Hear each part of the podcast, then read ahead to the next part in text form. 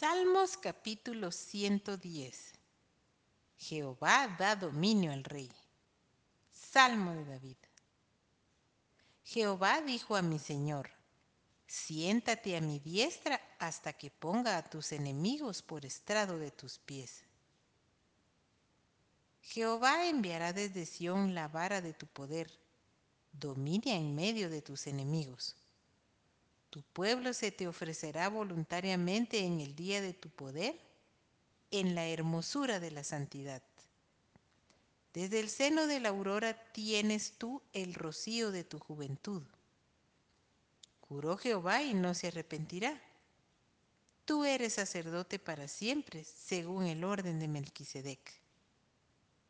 El Señor está a tu diestra, quebrantará a los reyes en el día de su ira juzgará entre las naciones, las llenará de cadáveres, quebrantará las cabezas en muchas tierras.